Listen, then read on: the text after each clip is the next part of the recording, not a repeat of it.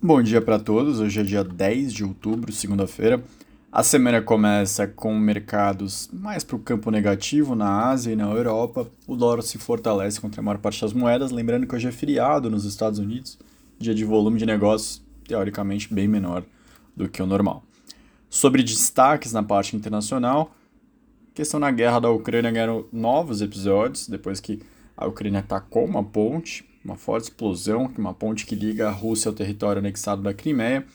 Em contrapartida, hoje pela manhã, relatos de que a região central de Kiev recebeu ataques da Rússia depois de meses sem ser atacado. Nos Estados Unidos, a NAB, que é uma associação nacional de economia empresarial, piorou as projeções para a economia americana. Em relação ao crescimento, 88% rebaixaram suas previsões para esse ano e para o próximo, esse ano a expectativa é um crescimento de 0,1 e ano que vem 1,1.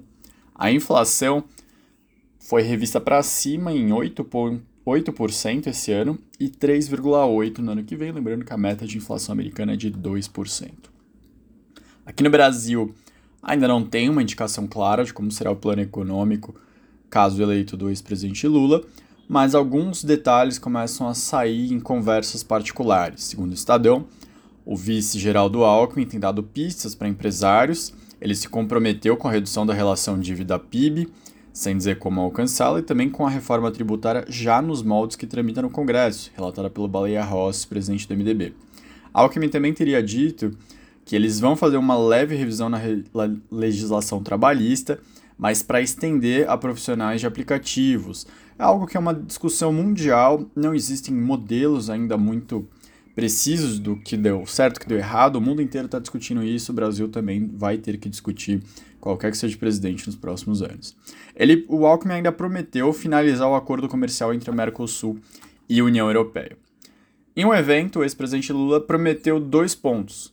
Um novo PAC, Programa de Aceleração do Crescimento, ele já tinha falado isso, que em 1 de janeiro ele vai chamar os governadores para definir prioridades em infraestrutura para fornecer recursos e estimular as obras. Também mencionou em retomar Minha Casa Minha Vida e ampliar os investimentos no saneamento.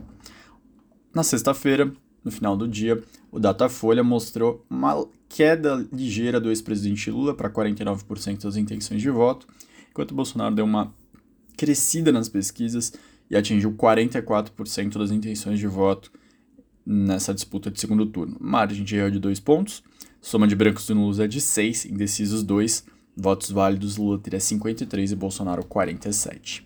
Falando sobre essa semana, ela tem feriado aqui no Brasil também na quarta-feira. É uma semana com menos indicadores em termos de quantidade aqui no Brasil, mas indicadores que fazem bastante preço. Na terça-feira, amanhã, o IPCA de setembro vai ser divulgado com expectativa de deflação.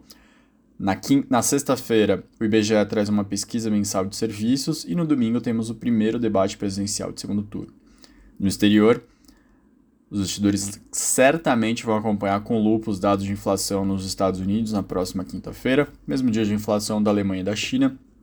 Sexta começa a temporada de balanços com Citi, JP Morgan e Wells Fargo, além da balança comercial da China e da zona do euro. E na quarta-feira, dia de feriado aqui no Brasil, tem a ata da última reunião do Banco Central Americano e os dados de PPI dos Estados Unidos. Ou seja, uma semana bem agitada para investidores. Eu me despeço de vocês agora, um ótimo dia e até mais.